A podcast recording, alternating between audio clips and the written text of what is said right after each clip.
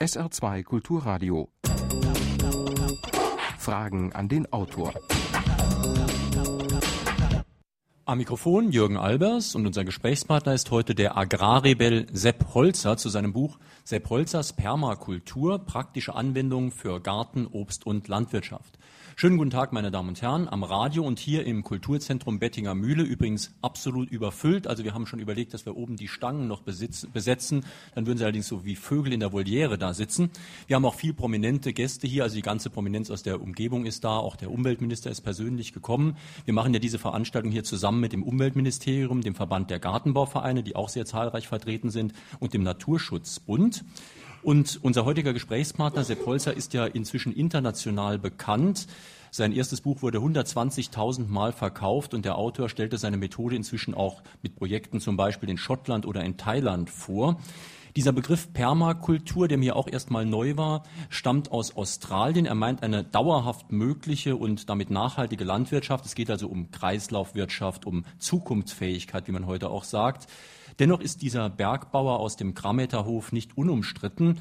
Man fragt sich zum Beispiel, kann man sein Modell auch anwenden, um viele Millionen von Menschen zu ernähren? Können Bauern auf diese Weise genug zum Leben verdienen oder kämpft hier vielleicht ein Querkopf gegen die Agrarpolitik der ganzen Europäischen Union?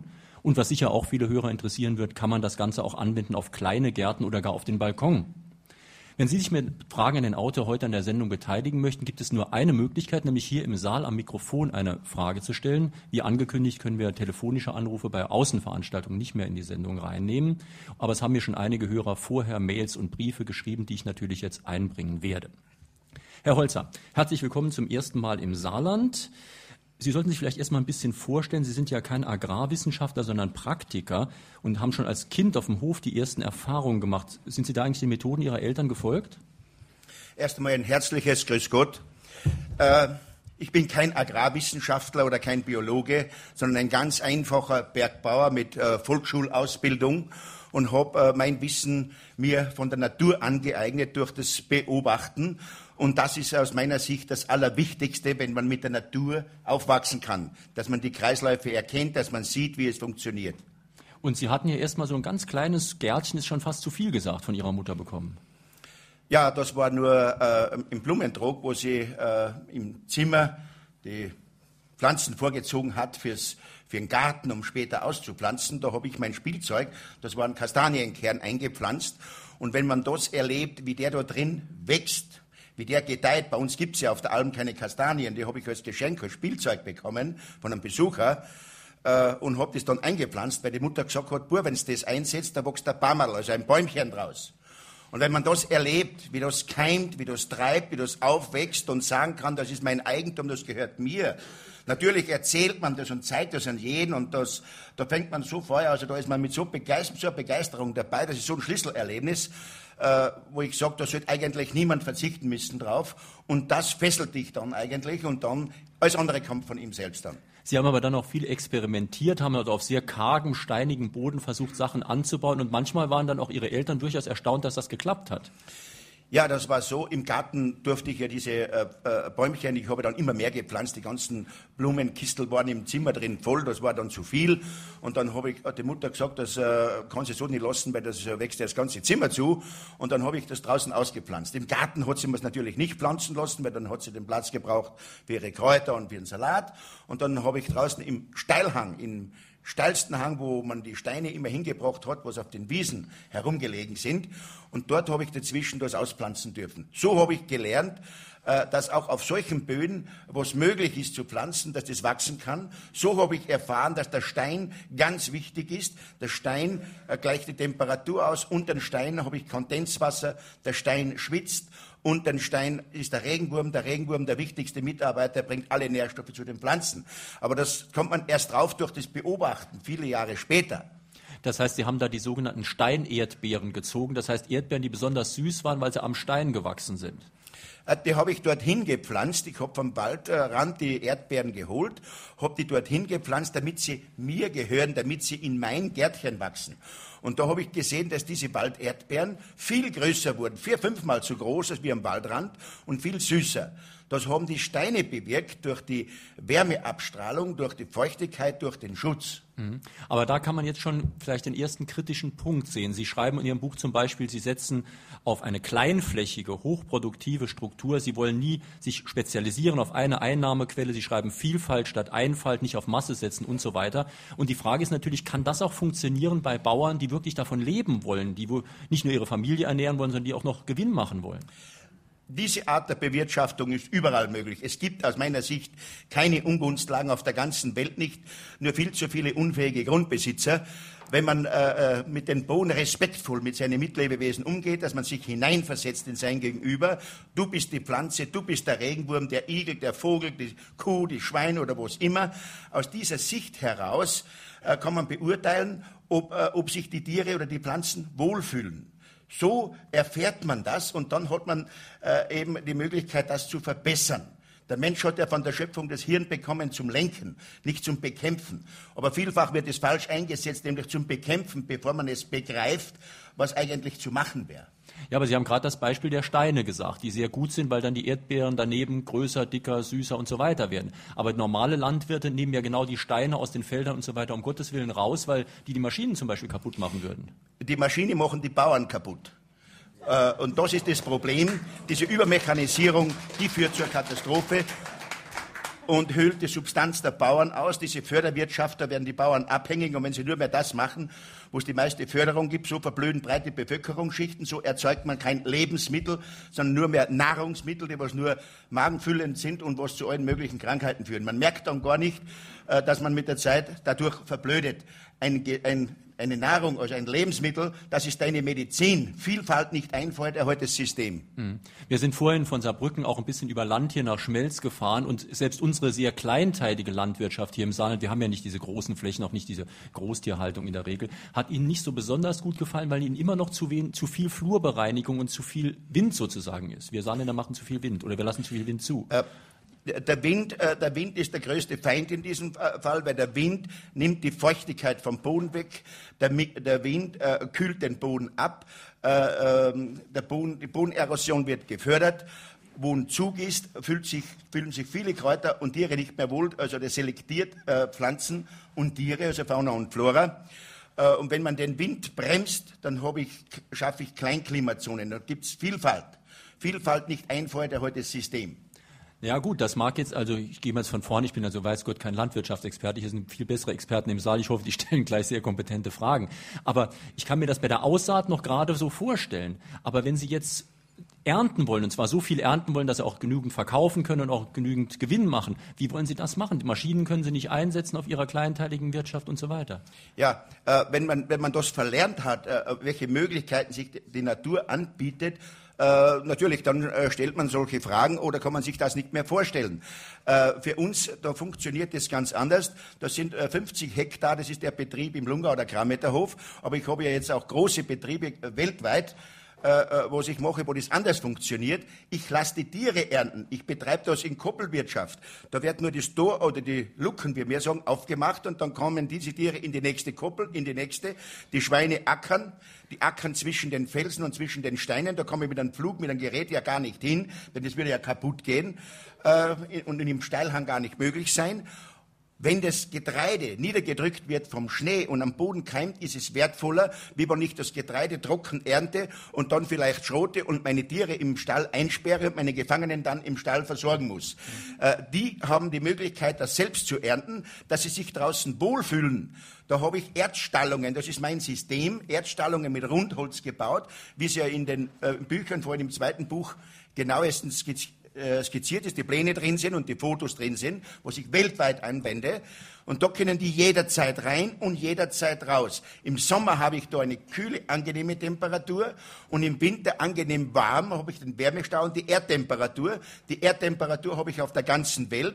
Das sind die billigsten Stallungen und die Tiere können wählen, wenn sie hinein wollen und hinaus wollen. So fühlen sie sich wohl und wenn sie sich wohlfühlen, sind sie gesund. Dann spare ich mir auch den Tierarzt. Dann ist es auch ein hochwertiges Produkt und spart mir die Arbeit. Also was die Tiere betrifft, kann ich das nachvollziehen. Es ist ein sehr schönes äh, Bild. Ich glaube sogar auf der Rückseite des Buches, da ist, steht drunter Mitarbeiterbesprechung und Herr Holzer spricht gerade mit einem seiner Schweine, äh, der, das ihm beim Ackern hilft. Ähm, nur Das trifft auf die Tierhaltung zu. Die Frage ist, wie es bei der Pflanzenernte ist. Also wenn Sie zum Beispiel Tomaten anbauen, äh, Rüben, was auch immer. Sie müssen das ja aus der Erde irgendwie rauskriegen, um es dann an die Kunden zu bringen. Wie machen Sie das? Äh, die Kunden kommen zu uns. Also das wir sind zuerst auch am Markt gefahren und das ist ein viel zu hoher Energieaufwand. Der Bauer sollte nicht zum Bettler werden, dass er herumfährt und mehr Energie aufwendet für die Vermarktung. Nicht, die, äh, wenn du ein gesundes Produkt hast, dann so, so, die Ärzte äh, die, die, Kunden schicken, so wie es bei uns ist, und das scharenweise, dass tausende Leute äh, zu unserem Hof kommen, dass man die gar nicht mehr schafft, so viele das unterzubringen. Man muss es nur mehr versuchen. Wenn man auch zuerst mal sagt, das ist verrückt, das macht niemand, das würde bei uns niemand machen, das stimmt nicht ein Funken Natur ist in jedem Menschen drin und dieses Pflänzchen muss man zum Wachsen bringen. Und wenn die das dann sehen, dass es funktioniert, dann sind sie begeistert, dann sagen sie, das ist eigentlich das Paradies, das ist eigentlich das Schöne. Da sehe ich bei uns, wenn sie beim Hof gehen, dass sie oft Tränen in den Augen haben und sagen, ja, wenn man es nicht gesehen hätte, hätte ich es nicht für möglich gehalten. Mhm. Die ernten selber bei uns. Und das, was nicht geerntet wird, in extremen Steilhängen, weil das ist ja 400 Meter Höhenunterschied in unserem Betrieb, von 1100 bis 1500 Meter, größtenteils unproduktive Flächen waren es früher. Und jetzt sind es hochproduktive Flächen. Das hat das Finanzamt festgestellt, weil sie eine Neubewertung gemacht haben und gesagt haben, weil sie bei einer Führung dabei waren. Zuerst haben sie es 1995, war die Neubewertung in, in, in Land Salzburg. 24.000 äh, Schilling Einheitswert für unseren Betrieb mit 45 Hektar. Und dann waren Finanzbeamte bei einer Exkursion dabei. Dann haben sie, um Gottes Willen, das ist ja nicht, das ist ja nicht äh, äh, unproduktiv, das ist ja hochproduktiv, das ist eine gärtnerische Nutzung, was Sie da hier machen. Dann haben sie es neu bewertet, 1998 ist ja alles im ersten Buch drinnen mit den Bescheiden und haben den Einheitswert von 24.000 Schilling auf 247.000 hinaufgesetzt. Da konnte man nichts machen, die wollten noch viel höher anfahren. Also sollten Sie keine Beamten mehr führen, ne? Ja, die, die haben ja keine Uniformen, nicht, das sieht man ja nicht. Ne? Und das haben sie hinaufgesetzt aber ich jammer nicht. Zum Jammern habe ich keine Zeit, ich bin trotzdem zufrieden. Ich muss aber für das, dass ich das zeige und dass ich das erkläre, was ich mache, wo die meisten glauben, man sollte das patentieren, das darf man doch nicht so sagen, das machen es die anderen nach, dann sage ich, wie verrückt können den Menschen werden. Patentieren, man hat doch kein Recht darauf. Das, was von der Natur erfährst, das sollst du weitergeben, damit da wieder was einfällt. Wenn man das nur für dich behältst und so geizig bist, so gierig, dass du es nur für dich behältst, dann fällt da nämlich nichts mehr ein, weil der Kopf voll ist, dann fällt es daneben. Und so fällt dir immer wieder was ein.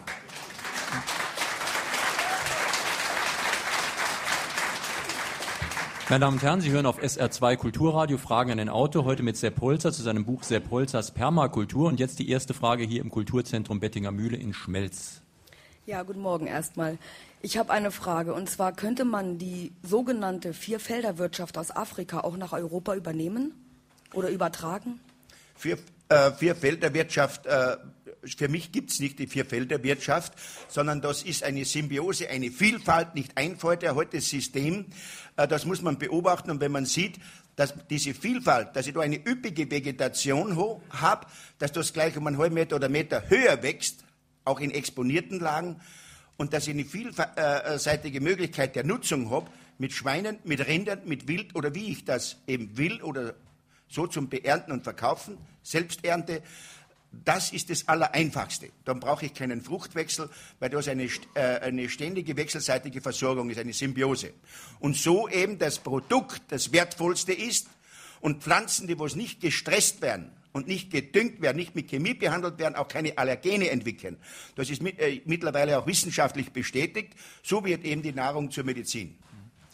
Wir haben jetzt schon mal Kritik angesprochen, die vielleicht von konventioneller Landwirtschaft an Ihnen geübt würde. Es gibt aber auch Kritik aus einer ganz anderen Richtung. Es gibt in Deutschland auch andere Vertreter der Permakultur, die verstehen den Begriff etwas weitergehend. Die sprechen von Permakultur. Also es geht nicht nur um Landwirtschaft, es geht auch um gerechtes Teilen, anders und besser Leben im Einklang mit der Natur. Und die werfen Ihnen jetzt vor, Sie würden immer noch zu viele Eingriffe machen. Denn Sie benutzen ja zum Beispiel Maschinen, zum Beispiel so kleine Schreitbacker, die aussehen wie Spinnen und so weiter. Ja, äh, das ist so. Man hat ja jahrzehntelang äh, ist man den falschen Weg gegangen und da geht ihn noch äh, diese sogenannte Kommassierung, äh, dass man die Flächen herrichtet, die Hecken rodet, äh, die Streuobstanlagen vernichtet. Das hat man ja groß, äh, in großen Umfang gemacht und dass man das maschinengerecht herrichtet, dass die Maschinen arbeiten können, die Steine von den Wiesen weg Ich mache jetzt das Gegenteil und lasse Natur wieder leben, dass die Natur für mich arbeitet und die Tiere. Also das Zulassen, begreifen und nicht bekämpfen. Dann ist es viel einfacher, dann spare ich mir nämlich die Maschinen und das ist überall möglich.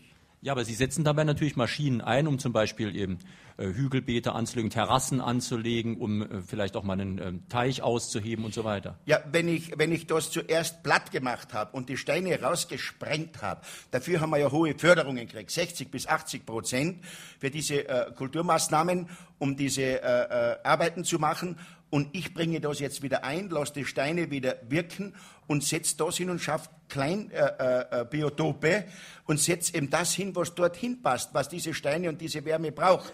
Auf nassen Boden, da kann ich Orchideen züchten und nicht drainagieren und das Wasser ableiten und ein minderwertig Sortengras dort züchten und vielleicht noch einen Siloball machen, dass die Tiere ganzes Jahr müssen Sauerkraut fressen, wie man so überall sieht in ganz Europa. Das kann ja nicht gesund sein, da können sie krank werden. Vielfalt in jeder Beziehung. Ihre Frage bitte. Als überzeugte Umweltschützerin habe ich immer gedacht, oh, ich weiß schon sehr viel. Dann habe ich die beiden Bücher von Sepp Holzer gelesen und mir war klar, ich weiß gar nichts, was das alles antrifft. Diese beiden Bücher sind so eine Bereicherung. Sie sind einfach eine Offenbarung. Stellen Sie lieber mal eine Frage. Ja, ich, ich muss das einfach so sagen. Ich freue mich auch, dass der Umweltminister hier ist. Und das ist meine Frage ob er es ermöglichen kann, mit seinem Kollegen, dem Kultusminister, dahingehend äh, zu reden, dass diese beiden Bücher von Sepp Holzer als Lehrbücher in die Schulen kommen, damit die Kinder von dem großen Erfahrungsreichtum und von der Lebensphilosophie des Sepp Holzer partizipieren können. Das ist meine Frage. Das war natürlich keine Frage an den Autor, deswegen kann der Autor da auch schlecht darauf antworten, aber der Umweltminister ist ja da, wenn er sich äußern will, ist er immer herzlich willkommen. Kommen wir auf ein ganz schwieriges Thema an für jeden, der auch nur kleine Gärten hat. Das sind die sogenannten Schädlinge, das sind die Schnecken und die Insekten, die alles wegfressen und so weiter. Was machen Sie in solchen Fällen? Eine Überpopulation von was kommt nur zustande, wenn der Mensch das falsch lenkt, dann wird es Unwucht äh, dann ist er schuld, dann sollte er die Ursache ergründen, warum ist es dazu gekommen und dort ansetzen und nicht die Symptome behandeln. Symptome behandeln, das ist grundfalsch.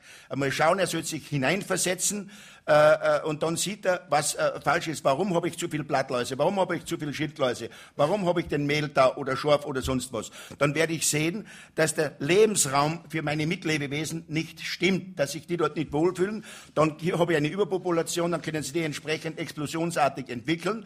Äh, mein, zum Beispiel Blattläuse, wenn ich keine Ohrenschliffer, also den Ohrwurm, wenn ich keine Marienkäfer, keine Schlupfwespen, keine Spinnen und das alles nicht habe, ich das nicht haben will, und nur den Baum oder nur diese Sträucher. Man sieht es ja vielfach rundherum, diese sterilen Gärten mit Duyenhecken, mit äh, äh, äh, Stechfichten und Zuckerhutfichten und nur alles äh, den Zeugwerk. Äh, das ist ja Einfalt und dann braucht man sich nicht wundern, dass dann zu solchen Überpopulationen kommt. Gut, da setzen Sie also Ihre Mitarbeiter ein, also in dem Fall den Ohrwurm als Mitarbeiter gegen die Blattläuse und so weiter. Das habe ich auch in mehreren Gartenbüchern schon gelesen. Trotzdem sind ja viele von Gartenbauvereinen hier auch und ich weiß, wie das dann ist, wenn dann die Schnecken kommen und alles kahl fressen. Und dann kann man sich schwer damit äh, trösten, dass das vielleicht in zehn Jahren besser ist, wenn man dann das ganze Ding wieder ins Gleichgewicht bekommen hat. Ähm, welche Mitarbeiter setzen Sie denn zum Beispiel gegen Schnecken ein? Also gegen Schnecken im großen Maßstab, wenn man das in der Landwirtschaft macht, das ist wohl das Allereinfachste, weil äh, das ist ein hochwertiges Eiweiß, nutzen, nicht bekämpfen, sondern nützen. Und das mache ich mit den Schweinen, weil mit den Schweinen, da gibt's keine Schnecken mehr, weil die suchen alles und fressen alles und ockern zugleich auch noch den Boden. Äh, wenn ich aber keine Schweine nicht hab, dann gibt's die Enten, dann gibt die, was die fressen. Hühner, was das ausschauen, was die Eier fressen. Äh, Kröten, Frösche, Molche, äh, die fressen das ebenfalls. Igel. Aber wenn jetzt der Nachbar und oder mehrere Nachbarn so steril alles bewirtschaften und mit Chemie arbeiten und auf der Straße die ganzen Igel und alles kaputt gefahren wird, dass ich keinen Lebensraum, kein Biotop nicht habe, dann gibt es ja noch eine andere Möglichkeit in einem so einen isolierten äh, Raum, dass ich dann mit ganz feinen Sägespänen von einem Tischler, also biologisch einwandfreies Material natürlich, von einem Tischler, nicht von einem Sägeberg, weil die sind feucht, die schneiden ja auch grünes Holz, nicht? sondern von einem Tischler. Und da gibt man äh, ein paar Scheiferl Holzasche dazu oder auch äh, äh, Feinkalk, ungelöschten Feinkalk, das Mehl dazu, so in etwa 1 zu 20. Und dann vermischt man das, gibt es in eine Gießkanne, schneidet vorn den Auslauf äh, ein Stück ab, damit das der ein bisschen größer wird. Und dann gehe ich rundherum um dieses Salatbeet oder Tomaten oder was ich dann habe und mache so einen daumendicken Streifen rundherum, streue ich das an. Und wenn die Schnecken kommen und da auf diesen trockenen Sägespänen und dieses äh, ätzende Material, also Kalk tut dem Boden nichts, das ist ja ganz nur minimal was dabei, der, den steht es auf, weil der zieht ihm die Feuchtigkeit, dann hat es auch noch eine, eine Ätzwirkung und der Schneck ist, geht wieder weg, geht wieder hin zum Nachbarn.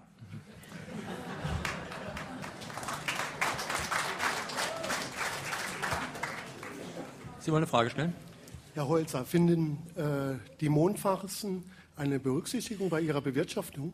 Mondphasen selbstverständlich, aber es wird da oft auch äh, zu viel übertrieben, äh, dass man nur mehr achtet, dann hast du keine Zeit mehr für die Arbeit, dann hast du die halbe Zeit nichts zu machen, das geht nicht. Aber äh, das Wichtigste ist abnehmender Mond, aufnehmender Mond wegen dem Saftding. Das ist selbstverständlich, wenn ich jetzt irgendwo was umpflanzen oder schneiden muss oder es wird ein Baum beschädigt, ein Auto reinfährt oder sonst was, äh, dann sollte man schon versuchen, wenn man das umpflanzt oder schneiden muss, bei abnehmendem Mond. Äh, Nussbäume zum Beispiel sind sehr empfindlich, Marillen, Pfirsiche, Kirschbäume. Also selbstverständlich achte ich auf Mond oder bei Stecklingsvermehrung, bei vegetativer Vermehrung, also bei aufnehmendem Mond stecken, bei abnehmendem Mond in Saftruhe schneiden und lagern und dann stecken, dann hat man dort mindestens 90 Prozent Erfolg. Umgekehrt hat man nicht einmal 10 Prozent Erfolg. Das habe ich oft genug äh, ausprobiert. Experimentieren ist das Wichtigste, dann lernt man das, da steht alles im Buch Natur genau drinnen. Man muss nur beobachten. Und noch eine Frage hier im Kulturzentrum Bettinger Mühle in Schmelz. Herr Hölzer, äh, woher haben Sie die Genehmigung für Ihre Gewässer, die Sie da angelegt haben? Das wäre ja hier in Deutschland überhaupt nicht möglich. Auch Ihre Stallanlagen, äh, dann käme ja direkt der Naturschutz und würde das verbieten. Und dann äh, noch eine andere Sache. Ihrem Hof fehlt an sich, habe ich aus den Luftbildern äh, aus Ihrem Buch äh, gesehen, äh, dem fehlt die gute Strahlung. Und zwar in Richtung auf biologisch dynamisch. Da fehlt irgendwie noch das äh, Wohlfühlen. In dem Waren Sie schon dort? Nein, ich war nicht dort, aber ich kann das ja, Sie als Routengänger müssten ja wissen, dass man das einfach aus den Bildern kontrollieren kann. Ihnen aber gleich sagen, dass Zehntausende von Menschen das Gegenteil behaupten, wenn sie rausgehen, dass sie sagen, sie sind wie aufgeladen, sie fühlen sich jetzt wohl, jetzt haben sie wieder Energie. Sie sind ja Vervielfältiger. Und dieses gute Strahlungssystem über Steine und Verrührungen wäre ja einfach einzuführen. Und das würde wirklich unsere ganz gesamte Natur äh, verbessern. Und das ist das Problem, was äh, unsere konventionelle Landwirtschaft vor allen Dingen hat. Herr Holzer, ich möchte, die Frage war ja in gewisser Weise fast boshaft, weil Ihr erstes Buch heißt ja Agrarrebell und vieles, was in Ihrem Buch steht, Nein, nein, äh, ich habe das nicht böse gemeint, aber es war eine raffinierte Frage, denn in Ihrem Buch steht zum Beispiel bei Teichen, Sie versuchen gesetzliche Vorschriften so weit wie möglich zu beachten. Ja, ja das wird nicht jeder das Behörde kann reichen. Ich an, an, mit Beispielen gleich sagen, man sollte ja da nicht äh, äh päpstlicher sein wie der Papst. Also äh, wichtig ist einmal, wenn ich was will, ich muss wissen, was ich will und das möchte. Dann versuche ich, Überzeugungsarbeit zu leisten, denn es gibt auch bei den Beamten immer wieder äh, Leute, die was ein bisschen ökologisch äh, denken und was ein bisschen einen Hausverstand haben. Für viele ist es äh, äh, nicht so, so, zumindest bei uns drin habe ich das sehr oft erlebt.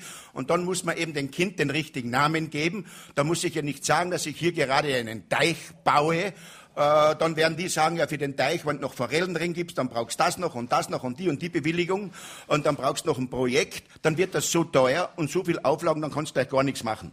Wenn ich aber sage, ich mache dort, es ist dringend notwendig und das ist, bietet auch das Gesetz, das kann der Beamte genauso herauslesen, ein Retentionsbecken, ein Rückhaltebecken, äh, damit die Bodenerosion gestoppt wird, dass das Wasser nicht so schnell abläuft, weil sonst der Unterlieger oder ich selber einen Schaden hätte.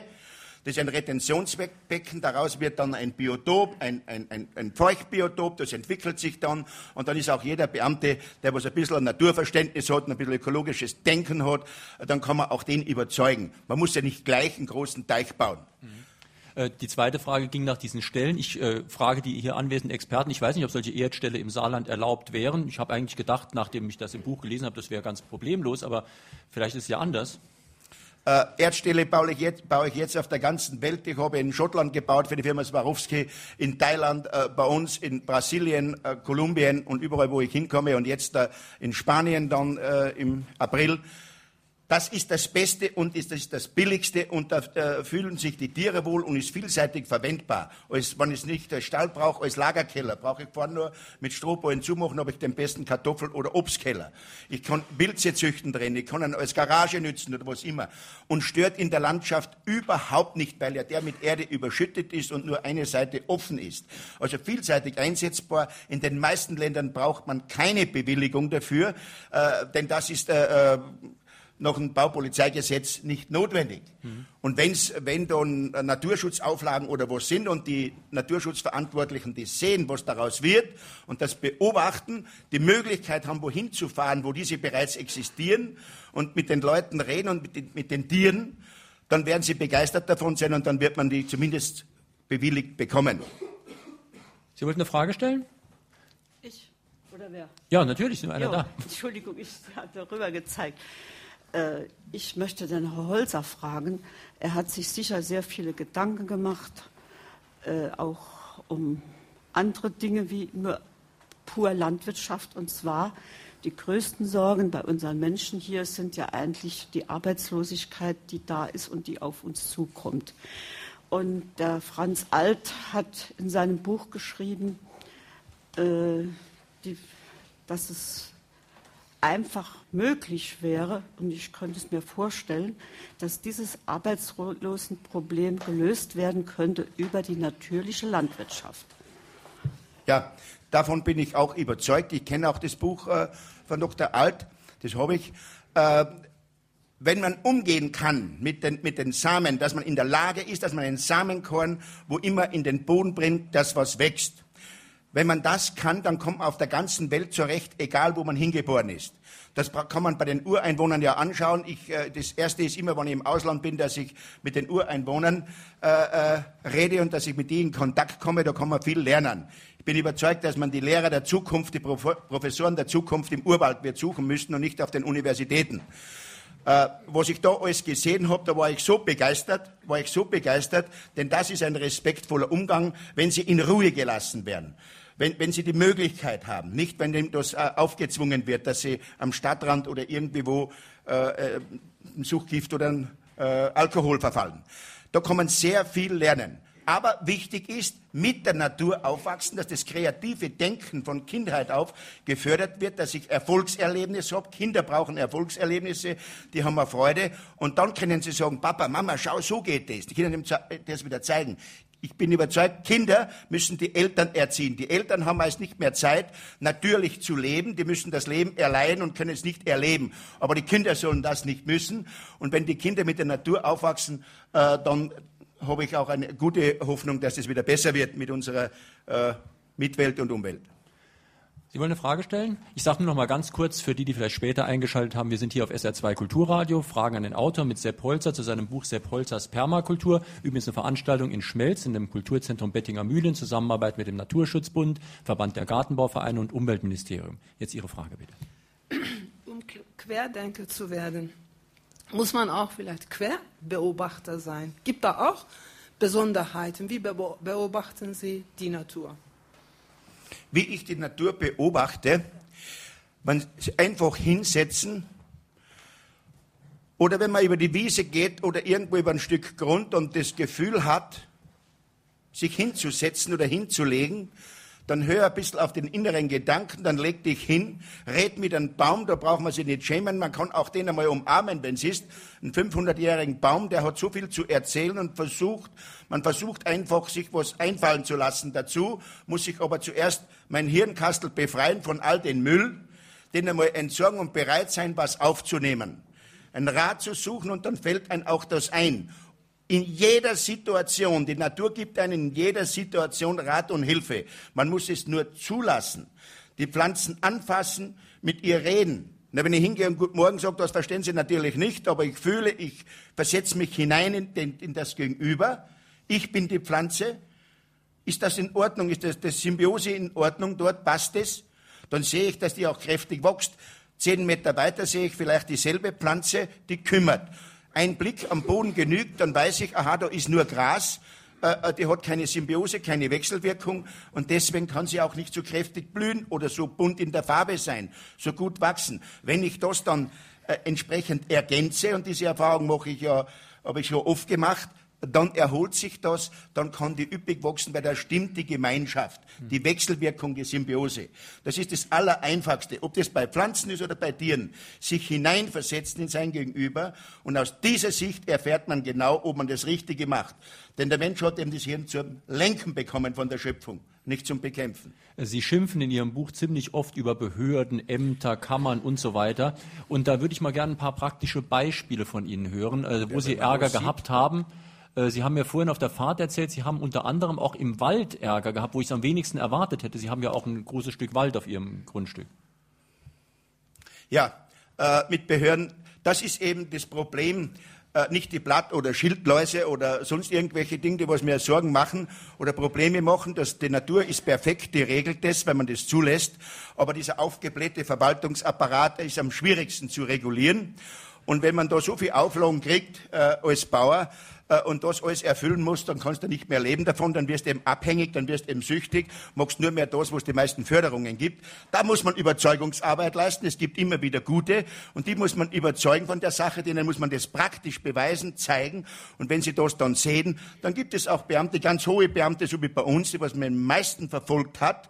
Hofrat, Diplom-Ingenieur Arno Wattek, bei uns gibt es ja noch Hofräte, wo wir keinen Hof mehr haben, aber das haben ja wir noch, das hat die EU noch nicht entdeckt. Äh, aber Bretteljausen dürfen wir nicht mehr haben oder Marmelade auch nicht mehr. Das äh, müssen wir alles weggeben, weil das passt nicht mehr in dieser Vereinheitlichung. Ja, und dieser, äh, hohe, äh, diese hohe Persönlichkeit hat dann sich bei mir, wer draufgekommen ist, er hat mir Unrecht getan, entschuldigt und hat das auch beim ORF vor laufender Kamera gemacht und hat gesagt, es tut ihm tausendmal leid, dass er mich so zu Unrecht verfolgt hat. Aber der Druck von außen war so stark, dass er das machen hat müssen, sonst hätte er seinen Job verloren. Da gibt es eine eigene CD, was der ORF gemacht hat, Zitronen von der Alm, wo da über ein paar Stunden lang äh, diese Entschuldigung und diese Führung bei uns am Hof äh, dokumentiert ist. Aber vielleicht noch mal konkret. Also was mir auch aufgefallen ist, im Buch sind ja auch Bilder drin. Sie haben im Wald, in dem Wald auf Ihrem Grundstück unter anderem auch Obstbäume stehen und finden das auch sehr richtig. Wie kann sowas verboten sein? Ja, äh, das Forstgesetz bei uns in Österreich ist das eigentumfeindlichste, was wir haben. Da hat der Bauer kein Recht mehr.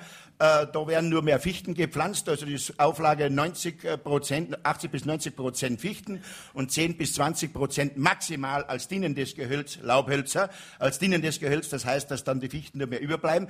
Die Fichten, das ist der Brutbaum, sagt man, und das ist, hat Zukunft. Das hat keine Zukunft denn äh, die Fichten versauern den Boden, das Bodenleben stirbt ab, die Vitalität lässt, lässt, nach und dann sind flächenhafte Schäden, wie bei uns jetzt fünf Millionen Festmeter am Boden äh, äh, äh liegt durch einen Wind, dann gibt man die Schuld der Natur, das seien Naturkatastrophen, durch Schneebruch, durch Wind, das sind von Menschen verursachte Katastrophen durch die jahrzehntelange falsche Bewirtschaftung, das kann man ja ablesen. Und wenn man jetzt in diesen Wald Obstbäume pflanzt, versucht aufzulockern, dass an das einfällt, wenn man mit einem Baum einmal redet und sich einmal hingeht und, und das anschaut und sieht, wo die Fehler passiert sind, die Ursache erkennt und versucht, äh, die, die, die, Ursache eben zu ergründen und die, nicht nur die Symptome zu behandeln und setzt dann Laubbäume hinein, setzt da, oder sät dann ein, wie ich mit den Schweinen im Wald, dass sie den Boden verbunden, sehe Getreide ein, Urgetreidearten, die was wunderbar auch im Wald wachsen, fast im Vollschatten sogar, es gibt ja genug Filme davon, und das wächst dort. Da bin ich verfolgt worden, das sei eine forstfremde Nutzung und nach dem Forstgesetz erfüllt das den Tatbestand der Waldverwüstung und bin für diese Parzelle für 30.000 Schilling bestraft worden. Das ist unsere Behörde. Ja, Sie haben jetzt das Glück, Österreicher zu sein. Österreich ist sehr gebirgig, viele Hügel, sogar dass der A1-Ring seine äh, Berg- und Talfahrten hat, wenn Schumacher dort dreht. Äh, meine Frage ist, was wäre, wenn Sie jetzt Sohn äh, eines Amerikaners wären, äh, riesige Farmen, also oder in Kanada, ja. und soweit das Auge reicht, nur Fläche, Fläche, ja, äh, da können Sie nur mit Hochleistungsmaschinen arbeiten. Nein, das ist ein Sie würden ja nie fertig werden. Wie, wie, wollen Sie so eine Fläche bedienen? Ich war in, in, in Montana, in Nordamerika, ich war in Brasilien, in Thailand äh, in Schottland, also ich kenne und, und, vor kurzem in Russland bei großen Kolchosbetrieben, wo ich jetzt anfange im Frühjahr umzugestalten und auch in Spanien, da sind aber tausende Hektar Dort lohnt sich erst richtig, da sieht man, dass mit dieser Art der Bewirtschaftung die Leute äh, verhungern. Äh, tiefer kann die Landwirtschaft ja gar nicht mehr fallen als wie in Russland. Schauen Sie sich das an, dann sehen Sie das dort. Und die äh, äh, haben mich geholt und dass ich dort jetzt was umgestalte. Bei diesen produktiven Böden verhungern die Leute. Oder schauen Sie sich das an in Nordamerika. Wo sind die Bauern? Die Bauern sind nur mit den Häusern unterwegs. Das sind große Wohnwegen, wo sie herumfahren und wo sie für die Banken und Versicherungsgesellschaften nur mehr den Knecht machen, also den Pfleger dort, weil die Bauern schon den Hof verloren haben. Das sind die Probleme. Und wenn ich dort jetzt Koppelwirtschaft betreibe und die Tiere für mich arbeiten lasse, wenn man das aufmerksam verfolgt und mitdenkt, ja, dann habe ja ich nicht die Arbeit, dann wird der Bauer selbstständig und nicht abhängig. Aber durch die Förderung wird er eben abhängig. Das ist das große Problem. Also Sie das würden ist dann überall ansetz, äh, verwendbar, in, auf der ganzen Welt. Verstehe ich das richtig? Sie würden also versuchen, diese großen Flächen in den USA oder auch in Russland wieder kleinteiliger zu machen, also zurück zum Flickenteppich sozusagen und die Flurbereinigung umkehren. Äh, ähnlich, das muss man nicht machen, man kann es auf den großen Flächen machen, aber das Wichtigste ist, dass ich Vielfalt, dass ich den Wind bremse, was ich schon gesagt habe, dass ich das Wasser nütze. Wasser haben wir auf der ganzen Welt genug. Ich muss nur mit diesen Ressourcen, was vorhanden sind, respektvoll umgehen und nicht drainagieren und ableiten, dass die anderen das saufen, dass da äh, äh Hochwasser ist und dann jammern, dass da die Trockenheit ist. Aber dann gibt es vom Katastrophenfonds für die Trockenheitsschäden und für die, und, und für die Überschwemmung wieder äh, Schadensvergütung. Das ist ja ein Unsinn. Da muss ich versuchen, das Wasser am Grund und Boden zu halten. Deswegen brauche ich Retentionswirkung, deswegen brauche ich Deiche. Vielfalt nicht erhalt das System. Gleich zwei Fragen. Erst Sie, dann Sie. Ähm, Herr Holzer, äh, ich, ich habe 10.000 Quadratmeter Land, äh, Wald und äh, Obstgrundstücke. Wenn die Zeiten noch schlechter werden sollten, welche Nutztiere soll ich mir da halten? Ziegen, Kaninchen, was würden Sie mir empfehlen? Ähm, man braucht keine großen Flächen, um gut äh, leben zu können. Äh, ich habe zum Beispiel dieses Bypass-Verfahren durch äh, mehr oder weniger Zufall entwickelt in der Großstadt, in Wien. Bypass-Verfahren ohne Garten, am Balkon, an der Hauswand, so nach Art 100 Wasser, wer den großen Architekten äh, gekannt hat, Friedensreich 100 Wasser, was der in der Architektur macht, ähnlich mache ich das in der Landwirtschaft dass man mit Tongefäßen, was man vielleicht noch selber modelliert und formt, äh, formt und, und, und, brennt, da gibt es auch, oder alte Gefäße, ob das eine Müll, Milchkanne ist, eine alte, oder ob das ein Betondruck auf der Terrasse ist. In diesen Gefäßen, da drin kann ich Erde, also hochkonzentrierte Erde, Regenwurmkompost mit den Laubwurm, Tauwurm, Tigerwurm, Rotwurm, die ergänzen sich in der Arbeit. Da kann ich auch den ganzen Biomüll von der Küche jeden Tag frisch einfüllen. Äh, Aber mit, mit Gefühl, Immer frisch, nicht sauer, sodass sich, dass die Regenwürmer das aufarbeiten können und die bringen das Aufnehmbares für meine Pflanzen. Und von diesen Pflanzen kann ich an der Hauswand Kiwi, Wein, Zucchini, Gurken, Blütenpflanzen, Erbsen, Bohnen von einem Fenster zum anderen, von einer Terrasse zur anderen, von einem Dach zum anderen äh, äh lenken. Dann hat man Gemüse in der Stadt ohne Garten dann können die Kinder auch ein bisschen mit Natur aufwachsen und das erleben. Dann haben auch Behinderte die Möglichkeit, sich zu beteiligen, genauso wie bei meinen Projekten, was ich überall mache, dieses Kinderbauernland, Naturbauernhöfe, Gärten der Vielfalt, Bad Aussee, habe ich ja auch im zweiten Buch beschrieben, wo von den, vom Kindergarten äh, äh über die Schulen, Studenten, Behinderte, geistig, körperlich Behinderte und ganz wichtig, die Lehrer, die besten Lehrer sind in den Altersheimen, die hole ich, weil die haben das Wissen und die Weisheit. Und da haben sie die Möglichkeit, das weiterzugeben in Seminaren bei diesen Projekten. Ich will das nur mal gerade, weil ich die Bilder aus dem Buch kenne, noch mal beschreiben. Also dieses Bypass-Verfahren, also dieses Umleitungsverfahren ist so vorzustellen, da ist ein großes Mehrfamilienhaus mit, sagen wir mal, zwölf Balkons und da geht die Pflanze immer von einem Balkon zum nächsten, dort ist dann wieder Erde und geht dann über die ganze Fläche. Das ganze Haus wird sozusagen begrünt. Das Problem ist nur, wenn man Streit mit dem Nachbar hat, ähm, Nein? Pflanzen verbinden Menschen. Das also. habe ich, hab ich auch gesehen, wo die Menschen nicht in der Lage sind, weil sie streiten und am Krieg herumlaufen. Und wenn sie das mit den Pflanzen machen, plötzlich finden die wieder zueinander, plötzlich finden die wieder Wege und redet einer mit den anderen, weil er Erfolgserlebnis hat, weil er jeden Tag was Neues sieht und eine Freude hat mit den Früchten, was er dort produziert. Sie haben doch gesagt, die Kinder können die Eltern in der Natur erziehen. Wie soll denn das gehen? Das, das geht ganz. Das, Das ist ganz einfach.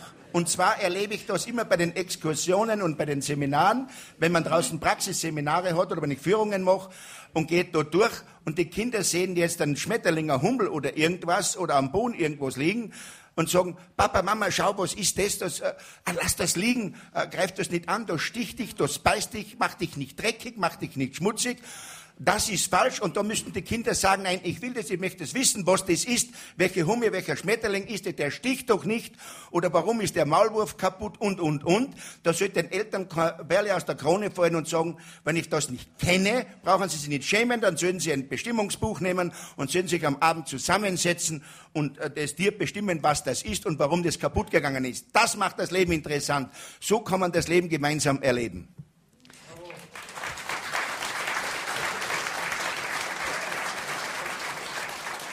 Wir hatten ja gerade schon eine praktische Frage von einem Hörer aus dem nördlichen Saarland, der wissen wollte, was er hier machen soll, wenn die Wirtschaftskrise noch größer wird, dass man sich da wenigstens selbst versorgen kann und vielleicht noch andere mitversorgen kann. Sie, das ist mir aufgefallen an Ihrem Buch, Sie haben die tollsten Sachen. Also Sie haben in Ihrem Bergbauernhof Kiwi, Zitronen, Wein und so weiter.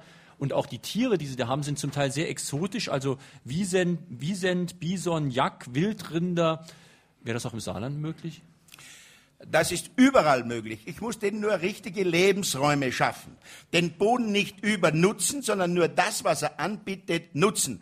Denn wenn ich zu viel auf einer Fläche habe, richtet das Schaden an. Das ist zum Nachteil von mir.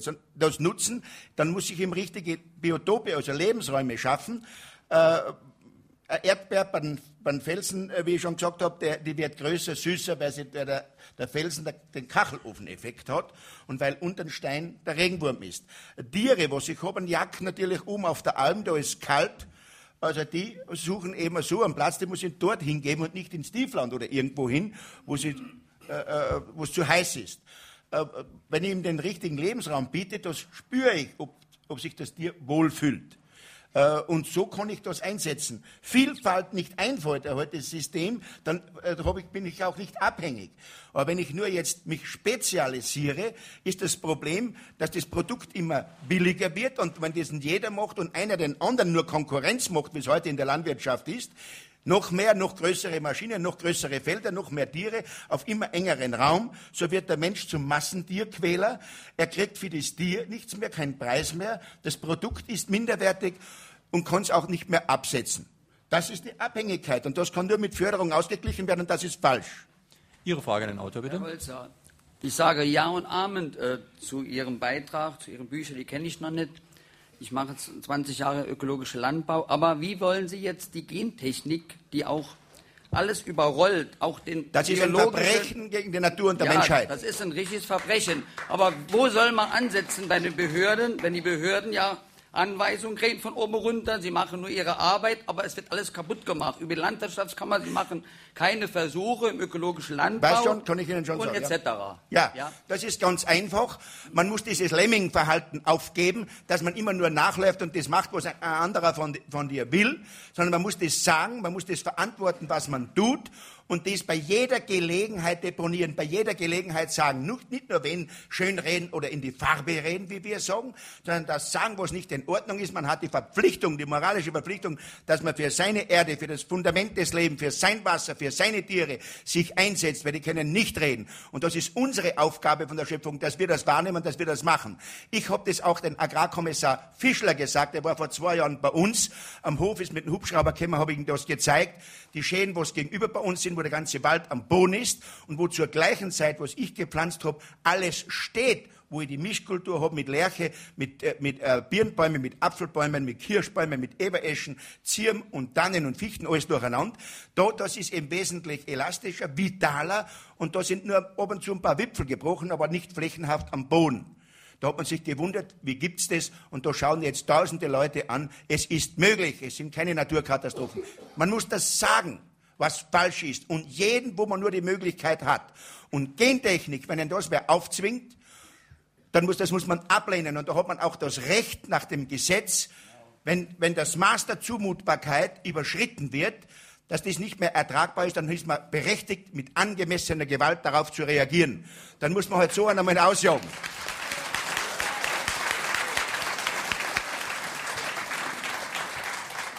Ähm, Herr Holzer, fast alles, was Sie sagen, erinnert mich sehr an das, was der ökologisch-biologische Landbau schon seit vielen Jahren sagt, also Verbände wie Demeter, Bioland und so weiter. Hier ist eine Frage aus Neunkirchen gekommen, schon vor der Sendung. Wo liegen denn eigentlich Unterschiede jetzt Ihrer Permakultur, also Ihrer Version der Permakultur zu diesen bereits etablierten Formen des ökologischen Landbaus? Beim ökologischen Landbau versucht man immer wieder verschiedene Genossenschaften, Vereine und alles Mögliche, die anderen sind gut, aber vieles ist wieder, was man unnütz und zu viel macht, wo man wieder Konkurrenzwirtschaft, wo man wieder viele Maschinen und auch noch Chemie einsetzt und alles Mögliche, das habe ich auch gesehen. Äh, das ist falsch. Das muss sich rechnen. Man muss sich einmal hinsetzen, einmal nachdenken. Das muss sich rechnen. Nicht nur produzieren und dann sich auf einen anderen verlassen, die was das vermarkten, dann ist man ausgeliefert.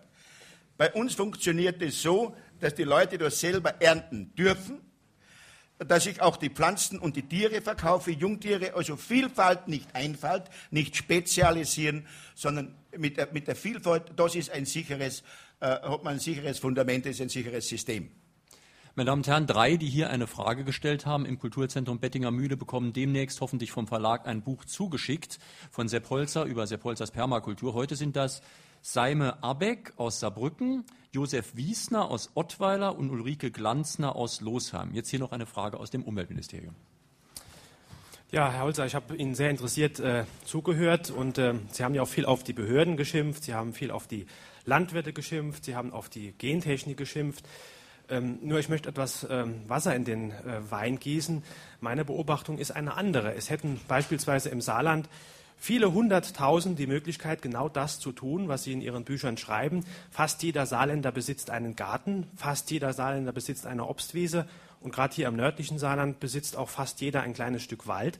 Also er könnte genau das tun, was Sie in Ihrem Buch schreiben, ohne dass sich irgendeine Behörde da äh, einmischen würde. Im eigenen Garten können Sie weitgehend tun und lassen, was Sie wollen. Aber trotzdem haben wir die Situation, dass die meisten Gärten, wie ich es nenne, Verlegenheitsgärten sind. Da wird genau das gemacht, was Sie auch gesagt haben. Da wird ein bisschen Thuja gepflanzt, da ist ein gepflegter Rasen, äh, dann pflanzt man noch äh, Cotoneaster, vielleicht noch ein paar Geranien, ein paar Blümchen und das ist es denn auch. Also meine Frage, warum nehmen denn nicht mehr die Möglichkeit wahr, in Ihrem eigenen Garten äh, derartige Dinge zu tun, die Sie in Ihren Büchern ansprechen? Das wäre ja auch ganz im Sinne hier des Mitveranstalters der Obst- und Gartenbauvereine. Aber im Gegenteil, diese Vereine klagen über Überalterung. Und die jüngere Generation in meinem Alter, die geht lieber ins Fitnessstudio, statt sich im Garten abzuplagen. Das ist ganz einfach zu beantworten. Ich habe ja gesagt, die Kinder müssen wieder die Eltern erziehen. Äh, wenn die Kinder mit der Natur aufwachsen, der Appetit kommt beim Essen, dann haben sie ein Erfolgserlebnis, dann haben sie Erfahrung, dann haben sie, haben sie eine Freude und dann sind sie voll mit dabei. Die Eltern haben keine Zeit mehr, weil sie so viel Arbeit haben, vielleicht noch finanziell so belastet sind. Die Kinder verblöden bei den Video- und Fernsehspielen. Das ist das große Problem. Wenn sie aber selber das äh, äh, Spielzeug basteln könnten und in der Natur alles Mögliche erfahren und der Mama und dem Papa dann sagen, das habe ich heute gesehen und das habe ich gesehen und was ist das, das macht das interessant. Da müssen sich die Eltern mit den Kindern beschäftigen und nicht sagen, da gehe Fernsehen oder da mach das oder mach das, damit ich meine Ruhe habe. Das ist der Fehler. Deswegen müssen die Kinder die Eltern erziehen. Kinder, die ein Erfolgserlebnis haben, die kommen zurecht, die können hinkommen auf der Welt, wo sie wollen. Da gibt es überall Möglichkeiten, egal wo. Da kommt jedes zurecht. Dort muss man ansetzen und, äh, und das erleben können, einen Garten. Der Garten ist das Wichtigste. Der Garten ist die Apotheke vor der Haustür. Da brauche ich eben diese Vielfalt. Da muss alles drin sein einen schönen Bauerngarten, was Schönes gibt's gar nicht, das ist äh, äh, das Allerwichtigste. Oder bei den Hausgärten nicht vollpflastern oder äh, mit, mit Dujen oder mit sonst irgendwas, den Zaun und, äh, und daneben noch Schotter und dann ein paar Zuckerhutfichten und wie man so überall rundherum sieht. Ja, das ist ja stinklangweilig. Das isoliert ja einen von den anderen, da kann man ja nichts erzählen. Da macht man zu, dass, da, dass man den Nachbarn nicht sieht. Das sollte ja Kommunikation sein und nicht eine Isolierung. Und wenn das die Kinder wieder anders leben können, Erfahrungen in der Natur sammeln, die Natur nimmt sie mit und automatisch das Erfahrene erzählen sie, weil sie ja Freude haben und weil sie, weil sie, weil sie dann, wenn sie das erzählen, bewundert werden. Und sagen, ich kann mich erinnern, bei mir als Bur haben sie oft gesagt, na, was der Bur alles weiß, was der verzählt, das wird einmal ein guter Bauer, der andere hat gesagt, das wird einmal ein Förster oder ein Gärtner. Na, was glaubst du, wie ich mich da gefreut hab? Dann hab ich zu einer Tate gesagt, nicht? Oder zu der Mama, hast du das gehört, was der gesagt hat? Ich weiß es sehr wohl. Haben sie gesagt, ich weiß sehr wohl, nicht? Aber mich hat das gefreut, da bist du ja gewachsen, nicht? So muss es sein. Erfolgserlebnis, Freude mit der Natur und das nicht als Arbeit sehen. Ja, aber die Frage ist ja doch insofern berechtigt, äh, als eben viele Leute einen Garten haben, sich anders verhalten, weil es da eben auch für andere Schulen sozusagen gibt, auch andere Tipps. Äh, die Tipps sind durchaus sehr unterschiedlich. Und wie es Hausfrauen gibt, die nicht mehr aufhören können zu putzen, so gibt es auch Leute, die Gärten haben und nicht mehr aufhören können, da drin irgendwas zu machen. Die sind voll Geschäftigkeit und machen, das schreiben sie in ihrem Buch ja auch selbst, oft viel zu viel. Die pflegen also Bäume zu Tode praktisch. Die machen so lange immer mehr Arbeit, bis die Pflanzen süchtig werden nach noch mehr Arbeit, noch mehr Dünger und so weiter. Das heißt, da ist so eine Art Suchtverhalten sowohl des Gärtners als auch dann seiner Pflanzen. Ja, von da wieder wegzukommen, ist genauso schwierig äh, als wie von, von, von, Rauschgift oder Alkoholsucht oder sonst was.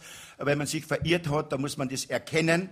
Und wenn man das erkennt, dann soll man den Weg zurückgehen. Man darf da nicht warten, dass einen wer, wer abholt. Das passiert äh, nicht, sondern die Schadensfreude ist immer größer und man verirrt sich immer weiter. Aber selber, wenn man das einfällt, wenn man das erkennt, muss man den Weg zurückfinden. Dann kriegt das Leben wieder einen Sinn. Dann kann man das Leben erleben und muss es nicht erleiden. Herr Holzer, also Ihre Anweisungsweise in Lungau, die ist ja besonders hoch zu bewerten, wenn man weiß, in Lung, der Lungau ist es Sibirien Österreichs. Ja. Da kann man gar nicht hoch nur einschätzen, was Sie für die Menschheit getan haben. Nur etwas habe ich bis jetzt vermisst, zumal das bei 1500, 1500 Meter in der Höhe passiert. Und da haben Sie auch Pflanzen, die eigentlich nicht heimisch sind.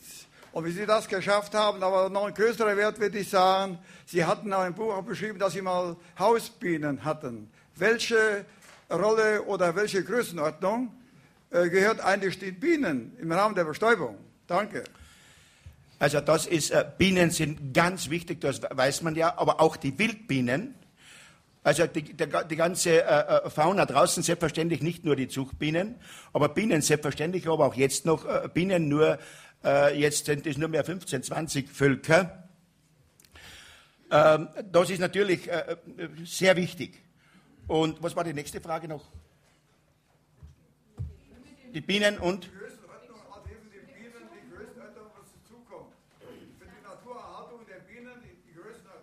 Also die Größenordnung, wie wichtig die sind. Die Größenordnung, also die Bienen, äh, das hängt äh, davon ab, wie viele äh, Nachbarn, wer macht das noch und wenn die das nicht machen, dann, dann versuche ich das entsprechend zu beeinflussen, zu lenken. Lass bei mir Bienenvölker aufstellen, auch von anderen, weil ich selber nicht so viel Zeit habe, gleich 100 Bienenvölker zu bewirtschaften. Aber ich fördere intensiv die Wildbienen und auch alle anderen Insekten mit. Da gibt es ja auch Zuchtmöglichkeiten. Hm. Entschuldigen Sie, so versteht Sie keiner am Rundfunk. Sie müssen entweder zum Mikrofon gehen oder lieber noch nicht. Was ich da überhaupt nicht verstehe, dass so 1000 bis 1500 Höhenmeter Sie dort Pflanzen heimisch gemacht haben, die eigentlich gar nicht hingehören. Ja. Man muss ja immer da denken, wie ist die Überlebenschance? Ich habe da, äh, wie ich bei Ihnen da oben war, ich habe nicht viel zu sehen bekommen, weil leider war ich zu spät dran. Aber das sind Pflanzen, die gehören zum Beispiel Rubini, weiß heute jeder, die kommen von Afrika. Ja? ja. Und trotzdem sind sie heimisch geworden. Wie haben ja. Sie das geschafft? Das äh, Dass Sie oben äh, nicht äh, allzu viel zu sehen bekommen haben, weil das Tor zugesperrt war und die, Förder, äh, die, Führung schon begonnen hat, das möchte ich auch gleich sagen. Bei uns kommen tausende Leute ohne Anmeldung. Bitte nicht hinfahren. Wir sind heuer äh, schon ausgebucht. Man kann sich anmelden. Äh, wenn wer ausfällt, dann hat man die Möglichkeit, unseren Hof noch zu besichtigen. Das ist so ein enormer Andrang. Leute kommen von der ganzen Welt zu uns. Ähm, wenn es dort zu ist, ist es zu. Äh, ich kann mich nicht klonen, ich kann nicht, äh, das geht nicht, ich kann nur mit der Gruppe, mit einer Gruppe mit 80, 100 Leuten den ganzen Tag über den Betrieb gehen und dann sieht man auch nur maximal äh, Viertel bis ein Drittel von diesen 25 Kilometern Wegen und Terrassen und Steigen, wo es über den ganzen Betrieb führt, 400 Meter Höhenunterschied. Dass bei uns diese wärmebedürftigen Pflanzen wachsen, das ist Experimentierfreude, weil man eben als Kind ja nicht weiß, man setzt ja alles ein, wie ich schon gesagt habe, ein Zitronenkern, Mandarinen, ganz gleich was, Oliven, äh, setzt das ein, das andere wird kaputt und das andere wächst und dann kommt man drauf, dass zwischen den Steinen ja die aufwachsen können und sich anpassen. Wenn man sie nicht düngt, wenn man sie nicht schneidet, wenn sie im Gleichgewicht der Natur aufwachsen können von dieser Nährstoffversorgung, was sie natürlich haben. Sobald ich die dünge, dass ich die treibe, dass sie getobt werden, dann werden sie im Winter erfrieren in dieser Höhenlage. Der Obstbau hört ja bei 1000 Meter auf, das weiß man, und bei uns der Besitz beginnt erst ab 1100 und geht bis 1500 Meter. Und das wertvollste Obst ist auf 14, 1500 Meter, weil die kalten Nächte das Aroma ausbilden. Und da sind die Schnapsbrenner so scharf auf diese Birnen, auf diese Zwetschgen und Pflaumen, dass sie da oben noch wachsen können und dass bei uns auch Maroni wachsen im österreichischen Sibirien. Das ist zwischen die Felsen, in, weil der Felsen die Temperatur ausgleicht. Um das geht's und man darf sie auf keinen Fall treiben, düngen. Weil dann erfrieren sie, dann sind sie nächsten Jahr kaputt. Aber das muss man ausprobieren. Man muss sie hinpflanzen. Man darf sich mit dem nicht begnügen, was in den Büchern drin steht. Im Buch Natur steht viel mehr. Da steht kein Fehler drin. Und da können wir in tausend Jahren nicht auslernen. Da gibt es auch keine Konkurrenz. So viel kann man erfahren. Vielfalt. So, jeder ist für irgendwas äh, äh, Besonderes äh, anfällig oder interessiert. Und so gibt es auch keine Konkurrenz. So erfährt man das, wie man das machen muss, dass dort oben auf der Alm man Koi ziehen kann, die großen äh, Fische oder Stör, Sterlet oder Zitronen oder Maroni und nicht sagen, das geht nicht und das geht nicht. Also der Nachbar gesagt, ich bin ja für mich auf die Welt gekommen und ich möchte für mich leben. Zuerst muss ich zufrieden sein, damit ich eine Energie weitergeben kann und ich sage das, was ich mir denke, ob es denn passt oder nicht, das ist mir vollkommen gleichgültig. Aber so kommt ja jeder drauf, dass du das ehrlich sagst und dann muss man das praktisch vermitteln, dass man es anfassen kann, dass man es zeigen kann, dass es funktioniert. Und das soll man annehmen und nicht nur das Hirn voll mit Theorie anstopfen. Meine Damen und Herren, in Fragen an den Autor auf SR2 Kulturradio war das heute der Agrarrebell Sepp Holzer zu seinem Buch Sepp Holzers Permakultur, praktische Anwendung für Garten, Obst und Landwirtschaft, erschienen im Leopold Stocker Verlag, Preis 19,90 Euro. Hier auf SR2 Kulturradio folgt jetzt gleich das Konzert. In der nächsten Woche wieder viele gute Buchsendungen, zum Beispiel unsere Lesung, Mittagsfortsetzung folgt nach wie vor zum Thema Geheimnis und Gewalt. Literatur im Gespräch am Dienstagabend um 20.04 Uhr. Da geht es Woche um Übersetzen. In der Bücherlese nächsten Samstag um 15.04 Uhr unter anderem ein Buch der Unruhe. Ja, und nächsten Sonntag haben wir natürlich auch wieder Fragen an den Autor. Aus Zürich kommt Reto Schneider zum Buch der verrückten Experimente. Da werden Sie mal erleben, wie Forschung oft funktioniert, also was da alles geforscht wird. Da gibt es die abenteuerlichsten Selbstversuche und auch Assistenten wurden schon misshandelt und was man äh, mit anderen Gegenständen macht, das will ich Ihnen jetzt gar nicht beschreiben, das werden Sie nächste Woche erfahren. Also nächste Woche Fragen an den Autor mit Reto Schneider, das Buch der verrückten Experimente. Ich hoffe, Sie schalten auch dann wieder ein und bedanke mich jetzt ganz herzlich bei Sepp Holzer, dass er den wirklich weiten Weg aus Österreich hierher nicht gescheut hat bis nach Schmelz. Danke.